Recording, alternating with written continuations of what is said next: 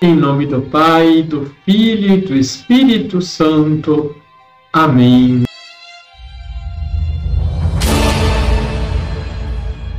Olá, tudo bem com você? Por esses dias estamos falando de oração. Através do nosso diálogo amoroso entre Deus e nós, se estabelece uma comunhão de vida. Ontem falamos de rezar com as fórmulas como o Pai Nosso, a Ave Maria, o Creio. Hoje vamos falar um pouco sobre uma outra forma de rezar, que é com os salmos. Eles são orações, elevações a Deus cantadas pelo povo de Deus.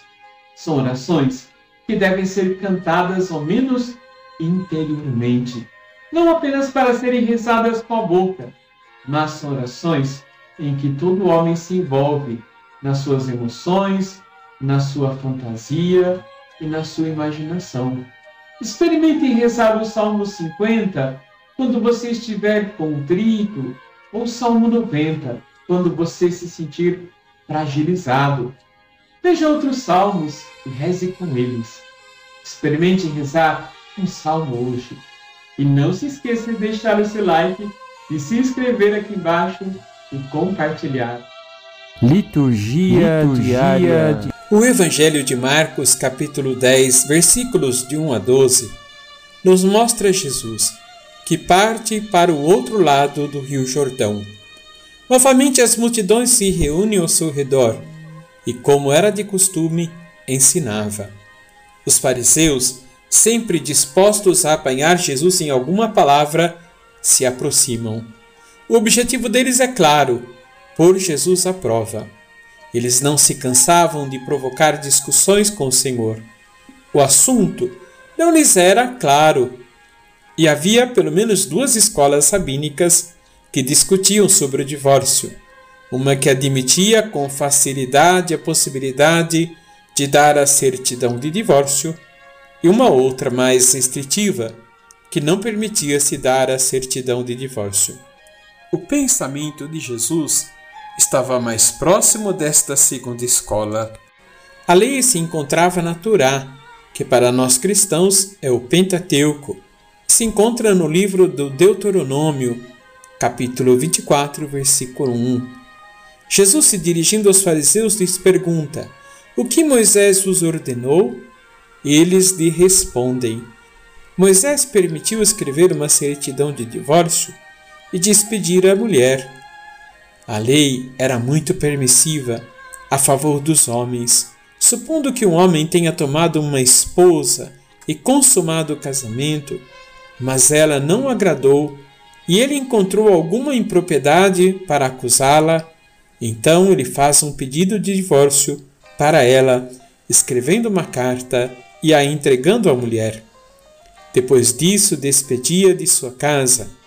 A mulher, por sua vez, deixa o marido e vai embora para se tornar a esposa de outro homem, entrando num círculo vicioso. Jesus desafia esta posição, recordando o livro do Gênesis. Deus os fez homem e mulher. Por isso, o homem deixará o seu pai e sua mãe, e os dois serão uma só carne. Assim já não são dois, mas uma só carne. Portanto, que Deus uniu, o homem não separe. Chegando em casa, os discípulos de Jesus expressaram suas dúvidas sobre o que tinham acabado de ouvir. Mas Jesus foi muito mais claro. Um homem que se divorcia de sua esposa e se casa com outra é culpado de adultério.